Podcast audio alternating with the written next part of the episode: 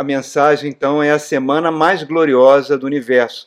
E eu queria ler alguns trechos da Bíblia, convidar vocês a abrirem em Lucas capítulo 22, a partir do verso 7, diz assim: Lucas 22, a partir a ceia do Senhor. Finalmente chegou o dia dos pães sem fermento, no qual devia ser sacrificado o cordeiro pascual. Jesus enviou Pedro e João, dizendo: Vão preparar a refeição da Páscoa. Onde queres que a preparemos? perguntaram eles. Ao entrarem na cidade, vocês encontrarão um homem carregando um pote de água. Sigam-no até a casa que ele entrar e digam ao dono da casa: O mestre pergunta: Onde é o salão dos hóspedes no qual poderei comer a Páscoa com os meus discípulos? Ele vai mostrar uma ampla sala no andar superior, toda mobiliada. Façam ali os preparativos. Saíram e encontraram tudo como Jesus havia falado. Prepararam então a Páscoa. Quando chegou a hora, Jesus e seus apóstolos reclinaram-se à mesa e eles disse: Desejei ansiosamente comer essa Páscoa com vocês antes de sofrer. Pois eu lhe digo: não comerei dela novamente até que se cumpra no reino dos céus. Recebendo um cálice, ele deu graças e disse: Tomem isso e partilhem um com os outros, pois eu digo que não beberei outra vez do fruto da videira até que venha o reino de Deus. Tomando pão, deu graças, partiu deu aos seus discípulos, dizendo: Este é o corpo dado em favor de vocês. Façam isso em memória de mim. Da mesma forma, depois da ceia, tomou o cálice, dizendo: Este cálice é a nova aliança no meu sangue derramado em favor de vocês. Agora, querido, passe um capítulozinho, né? Vamos ver uma cena que se passa no dia seguinte, na sexta-feira, a crucificação do nosso Senhor. Verso 44 fala assim: Já era quase meio-dia e trevas cobriram toda a terra até as três horas da tarde. O sol deixara de brilhar, o véu do santuário rasgou seu meio. Jesus bradou em alta voz: Pai, nas tuas mãos entrego o meu espírito. Tendo dito isto, expirou. O centurião, vendo o que havia acontecido, louvou a Deus, dizendo: Certamente este homem era justo. E todo o povo que havia se juntado para presenciar o estava acontecendo, ao ver isso, começou a bater no peito e se afastar. Mas todos que o conheciam, inclusive as mulheres que haviam seguido desde a Galiléia, ficaram de longe observando. Havia um homem chamado José, membro do conselho bom e justo, que não tinha consentido com os outros e no procedimento dos outros. Ele era da cidade de Arimateia, da Judéia, esperava o reino de Deus. Dirigindo-se a Pilatos, pediu o corpo de Jesus. Então desceu, envolveu-o envolveu num lençol de linho e colocou no sepulcro, cravado na rocha, a qual ninguém ainda fora colocado. Era o dia da preparação estava para começar o sábado. Agora, queridos, é, vá lá no capítulo 24, Jesus ressuscita, estamos agora no domingo da glória, no verso 36. Os discípulos estão trancafiados, com medo, escondidos. Jesus se materializa na frente deles e fala: Enquanto falavam sobre isso, o próprio Jesus apresentou-se entre eles e lhes disse: A paz seja com vocês. Verso 37. Eles ficaram assustados e com medo, pensando que estavam vendo um espírito. E ele lhes disse: Por que vocês estão perturbados? Por que se levantam dúvidas no coração de vocês? Vejam as minhas mãos, os meus pés, sou eu mesmo. Toque-me, vejam-me. Um espírito não tem carne nem ossos como vocês estão vendo que eu tenho. Tendo dito isso, mostrou-lhe as mãos, os pés, e por não crerem ainda, tão cheios que estavam de alegria e de espanto, ele perguntou: Vocês têm algo aqui para comer? Deram um pedaço de peixe e ele comeu na presença deles. E disse: Foi isso que eu falei enquanto eu estava com vocês. Era necessário que se cumprisse tudo o que está escrito ao meu respeito na lei de Moisés, nos profetas, nos salmos. Abriu o entendimento para que eles pudessem compreender as Escrituras. E estava dito que o Cristo haveria de sofrer e ressuscitar dos mortos no terceiro dia, e em que em seu nome seria pregado o arrependimento para a pregação para perdão dos pecados a todas as nações, começando por Jerusalém. Verso 49: Eu lhes envio a promessa do meu Pai. Fiquem na cidade até serem revestidos do poder do alto.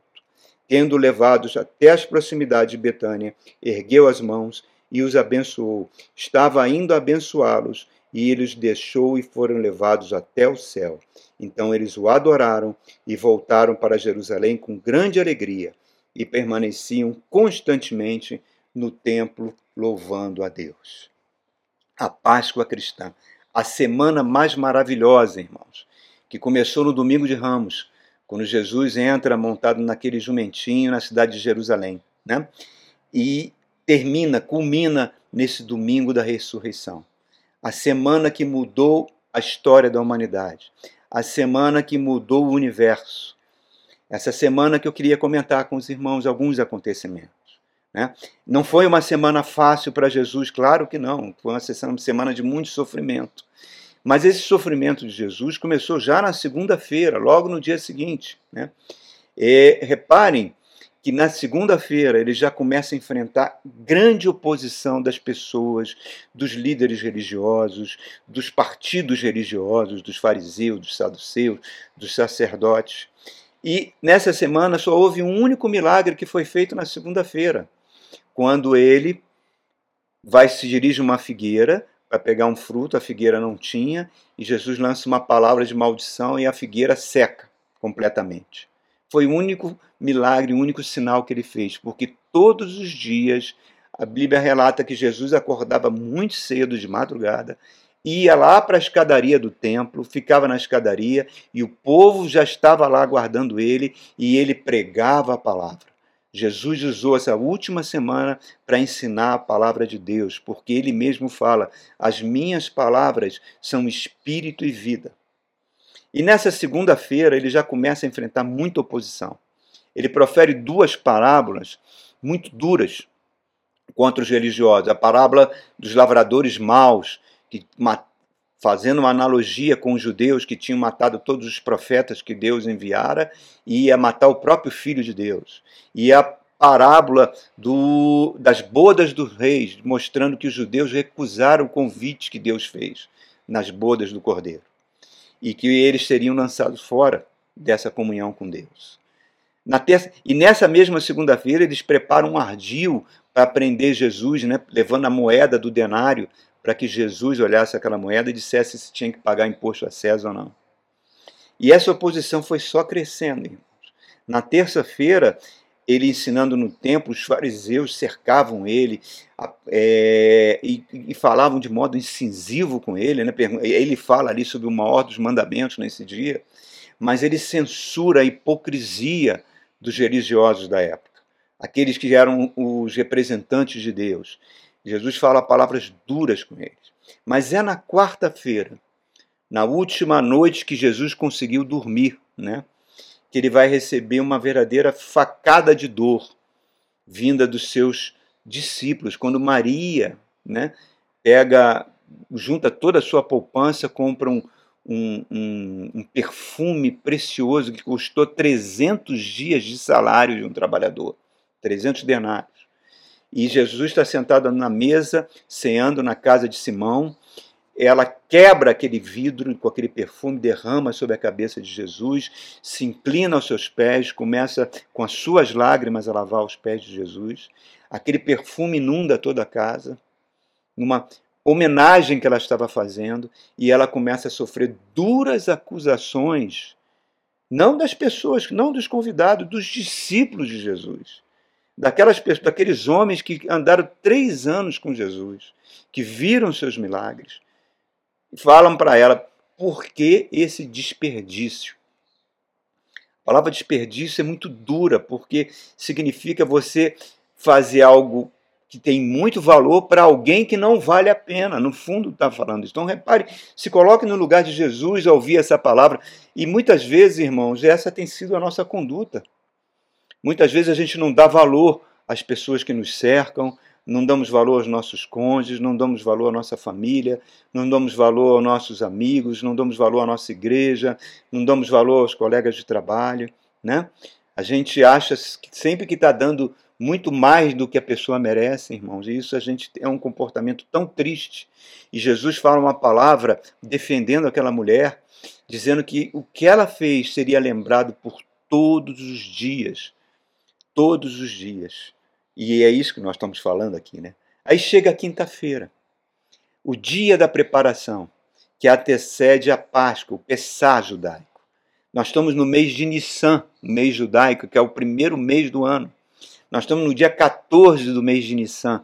No dia 15, às 15 horas, o cordeiro pascal é assado e comido com, com toda. É uma festa de família, né? Onde os patriarcas da família come em pé e passa, lembrando a Páscoa judaica que aconteceu no, Judeu, no, no Egito. Então, toda a família se senta na mesa para celebrar, para começar o preparo, o dia da preparação para a Páscoa que vai acontecer no dia seguinte. Na mesa, você tem os pães asmos, né? um pão sem fermento, que é colocado, que é servido. Você tem as ervas amargas e são colocados ali quatro cálices. É sobre esses cálices que eu quero falar, irmãos. Quatro cálices são colocados ali com um vinho e todo judeu sabe como preparar. É uma festa onde toda a família se reúne, né? E o patriarca vai tomar esses cálices. Nós vamos falar agora rapidamente o simbolismo desses cálices. E João e Pedro eram judeus, por isso que Jesus sabia que eles sabiam preparar a mesa, preparar essa mesa desse banquete da preparação. Eles, Jesus já manda eles para uma cidade e já fala algo milagroso. Olha, vai aparecer uma pessoa com um vaso d'água, um homem, que normalmente era mulher que fazia isso. Vocês vão seguindo esse homem. Quando eles entrarem numa casa, ali vai estar o local preparado para vocês montarem a ceia. E eles encontram tudo como Jesus falou. E aí o que, que acontece? Jesus fala uma palavra linda, ele fala: Como eu ansiei em celebrar essa Páscoa com vocês. E essa Páscoa só vai, eu só vou celebrar novamente. Novamente, no reino do meu Pai.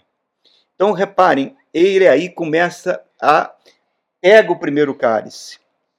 Esses quatro cálices se baseiam na promessa que está lá em Êxodo, capítulo 6, no verso 6 a 7, quando Deus fala para o povo de Israel o que, que ele vai fazer para libertar o povo. Está né? Tá lá em Êxodo capítulo 6 e 7. Eu vou ler aqui rapidamente, só para você entender o significado de cada cálice. Fala assim, no verso 6: Por isso diga aos israelitas: Eu sou o Senhor, eu os livrarei do trabalho imposto pelos egípcios, eu os libertarei da escravidão e vou resgatar com braço forte e com poderosos atos de juízo. Eu os farei meu povo e serei o Deus de vocês. Então vocês saberão que eu sou o Senhor, o seu Deus, que os livra do trabalho imposto pelos egípcios. Cada promessa dessa corresponde a um cálice. Então, em cada família judaica ao redor do mundo, na quinta-feira, no dia 14 de do mês de Nissan, que corresponde ao nosso mês de abril, em qualquer lugar do mundo, o chefe da família pega o primeiro cálice que é o, e vai lembrar o verso 7 que nós acabamos de ler, quando Deus fala: Eu separei um povo para mim. É o cálice da, chamado chá é o cálice da, que Deus nos separou para Ele. A palavra separar significa somos um povo santo, é o cálice da santificação. Esse é o primeiro cálice, o patriarca. Jesus deve ter bebido esse cálice e passado para todos os apóstolos que estavam na mesa. Em seguida, ele pega o segundo cálice, que é o cálice da aflição, né? Quando corresponde ao verso 6, quando Deus fala: Eu livrei vocês da servidão, da aflição, da escravidão. Normalmente, esse cálice nas famílias judaicas, né? É um cálice que a família fica com o coração triste pelo sofrimento que os antepassados passaram na escravidão, alguns até choram, né? E esse cálice, o segundo cálice, significa isso. Todos bebem desse cálice. E interessante, irmão, só para uma ilustração, em 1932, Hitler proibiu todos os elementos da ceia judaicas não fossem vendidos às famílias judias, impedindo elas de comemorar a Páscoa, sendo a tragédia que aconteceria sobre toda a Europa a partir daquele momento. Né? Então, nesse segundo cálice, o cálice da servidão, Jesus vai pegar o pão. O pão é pego pelo patriarca. Ele, o nome do pão, né, o matzah, é o pão sem, pão sem fermento, porque as famílias não tiveram tempo de botar fermento no Egito, tiveram que preparar um pão sem fermento. Então esse pão é partido. Jesus parte o pão e fala: Isto é o meu corpo dado por vós. Fazei isto em memória de mim. É o pão da aflição. Ele tudo isso aponta para Jesus. Isaías, no capítulo 53, 700 anos antes, já dizia: Ele levou sobre si as nossas dores, as nossas aflições, e nós o reputávamos como aflito, ferido de Deus e oprimido. Jesus também vai falar: Eu sou o pão vivo que desceu do céu.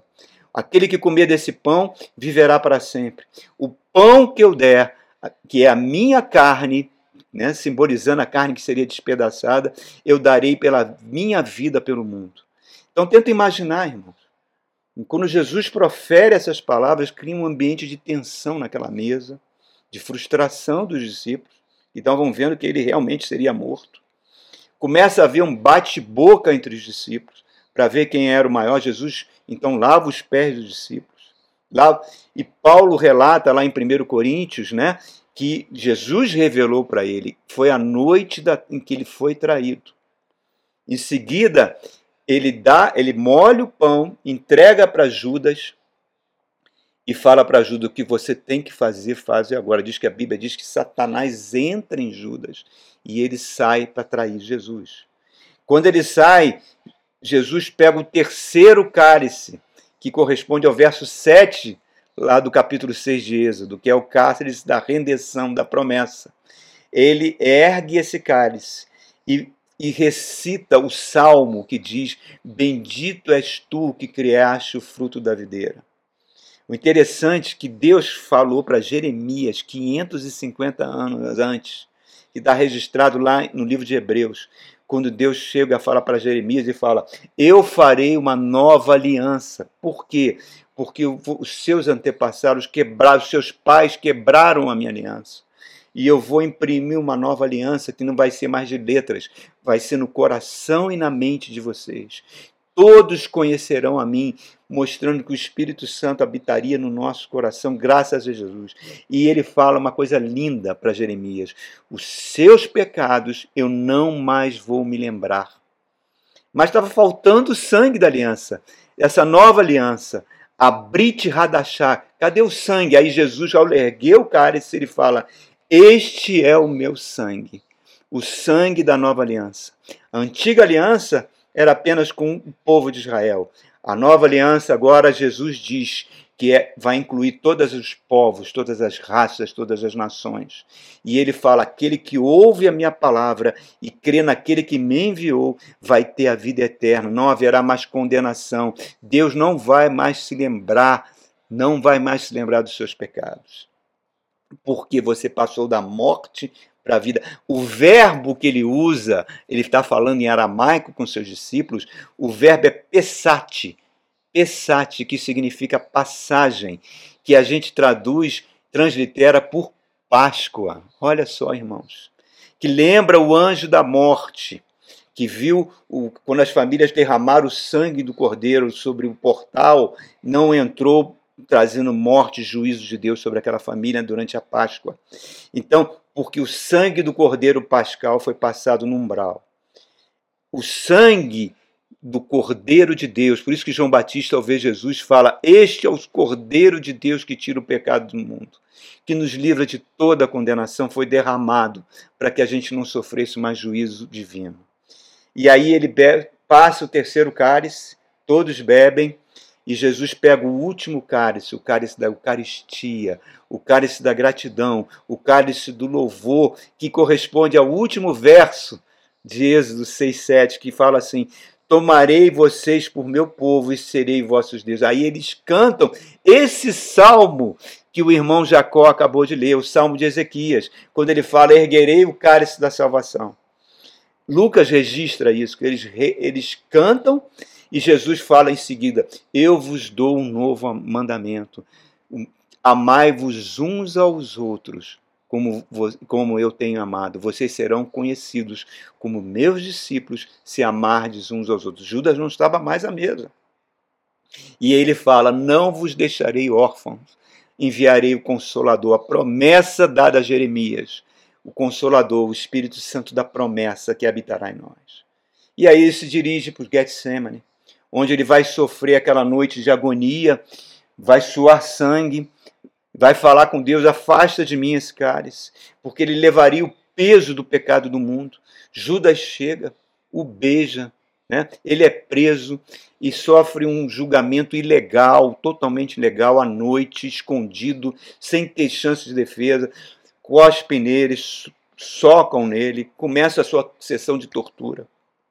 O dia amanhece na sexta-feira, eles levam para Pilatos. Pilatos tenta libertar ele, mas o os sacerdotes fazem a cabeça do povo com fake news, né?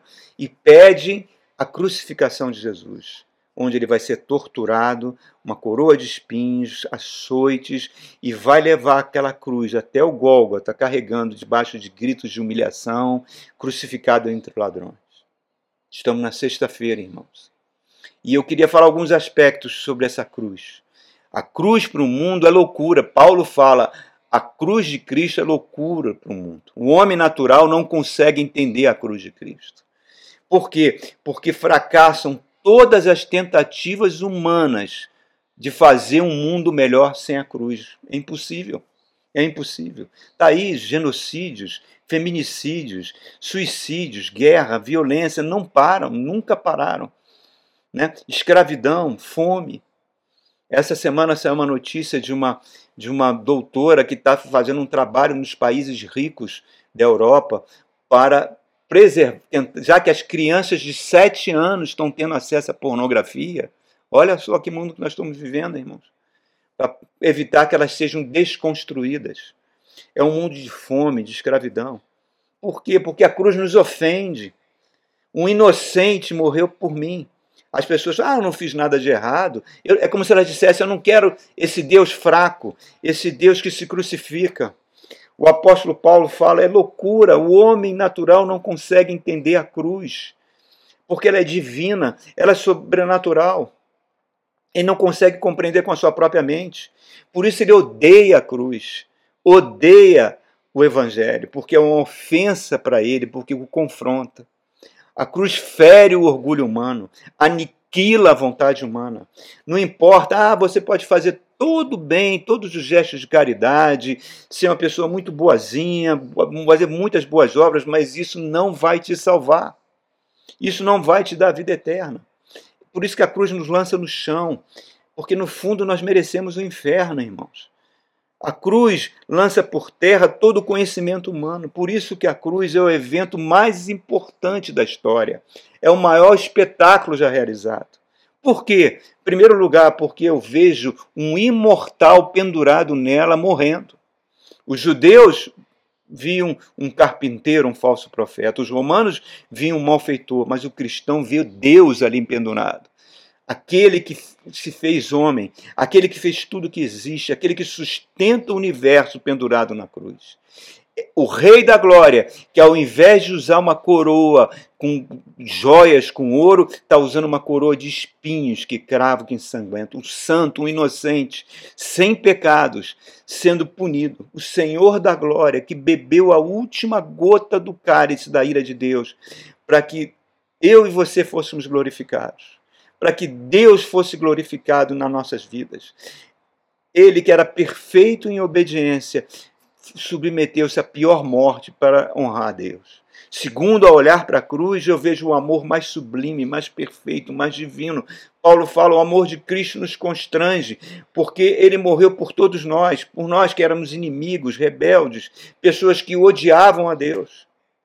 O autor da vida morrendo para que eu possa viver me tornar filho de Deus, passar da eternidade na glória. As pessoas têm uma busca constante atrás de felicidade e acham que vão obter felicidade pelo dinheiro, pelo poder, por bens. Isso é cortina de fumaça, de ilusão, irmãos. Só Deus pode nos dar vida plena. Mas o pecado impediu que essa vida plena acontecesse, porque o homem se desconectou de toda a fonte de paz, de alegria, de amor, de bem-aventurança. Esse era o maior problema da humanidade. Deus teve que vir morrer naquela cruz para resolver esse problema. A cruz abre o coração de Deus. Contra é a proteção contra o império da morte. Por isso que diz que o sangue de Cristo é conhecido antes da fundação do mundo. Cristo já carregava a cruz por toda a eternidade. O Gólgota foi apenas uma manifestação física de algo que já aconteceu na glória. A cruz, mas irmãos, prestem atenção, a cruz era na sexta-feira, no sábado teve a preparação, mas é no domingo acontece a coisa mais gloriosa do mundo. Deus ressuscita Jesus. É o domingo da aleluia, é o domingo da ressurreição. Não foram os milagres, não foi o ensinamento de Jesus, não foi o, o nascimento virginal de Jesus. Não, isso não é a razão da minha fé. A razão da minha fé foi que ele ressuscitou. A Páscoa é a passagem das trevas para o amor, traz a vida de Deus em mim, promove a paz comigo mesmo e com os outros. É uma paz que o mundo não tem como alcançar, nem o milionário, nem a pessoa mais pobre no barraco pode ter paz sem essa ressurreição que está em Cristo. Aceite ou não, irmãos, todo homem está nas mãos de Deus e só funciona em Deus. Qualquer e aí você pode ver a inutilidade dos esforços humanos. Ah, eu vou me mudar para aquele país, para aquele outro que tem um padrão de vida, um IDH altíssimo. Tá lá, vá lá. Vai ver a quantidade de suicídios que acontecem, irmãos. Deus retém as suas bênçãos, porque nós fomos feitos para sermos dependentes dele. Todos os problemas advêm porque nós não nos reconciliamos com Deus. O mundo morre de medo da morte. Basta ir você numa UTI para você ver o que, que a morte faz. Mas o medo pior do que a morte é o que poderia vir depois da morte, o terror que o mundo sofre.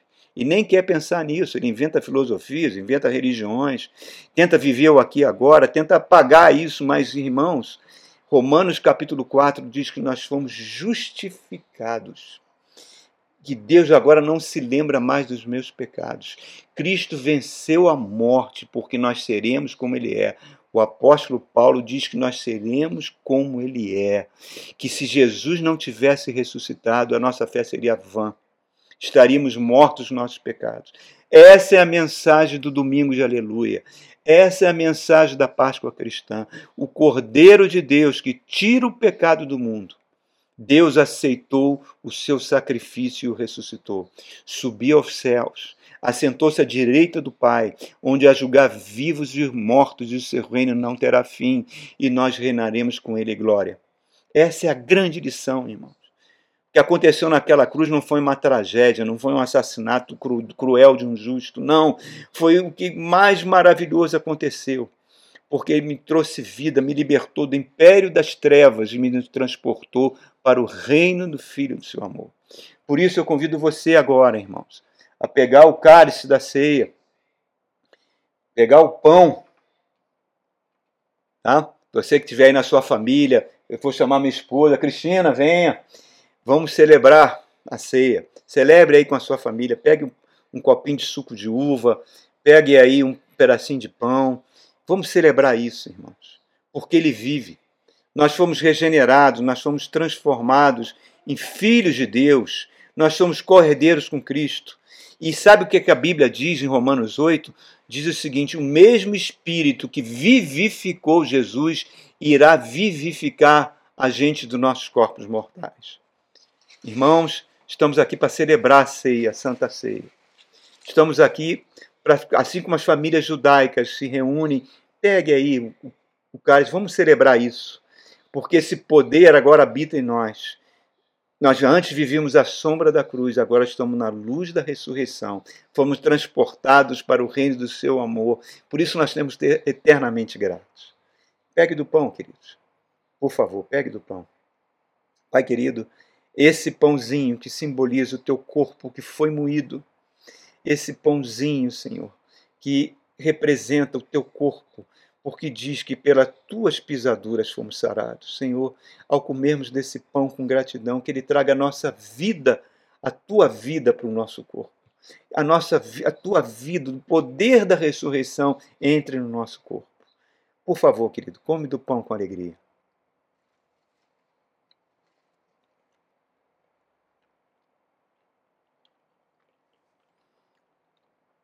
Do mesmo modo, assim como Jesus pegou o cálice da Eucaristia, né?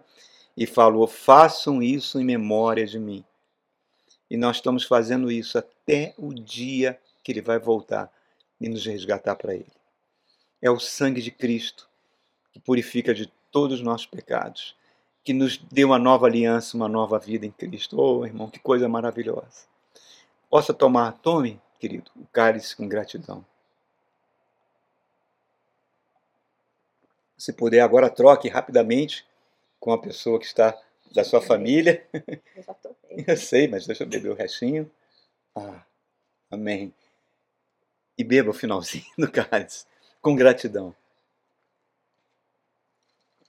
Muito obrigado. Deus nos abençoe, queridos. Que Deus nos abençoe ricamente.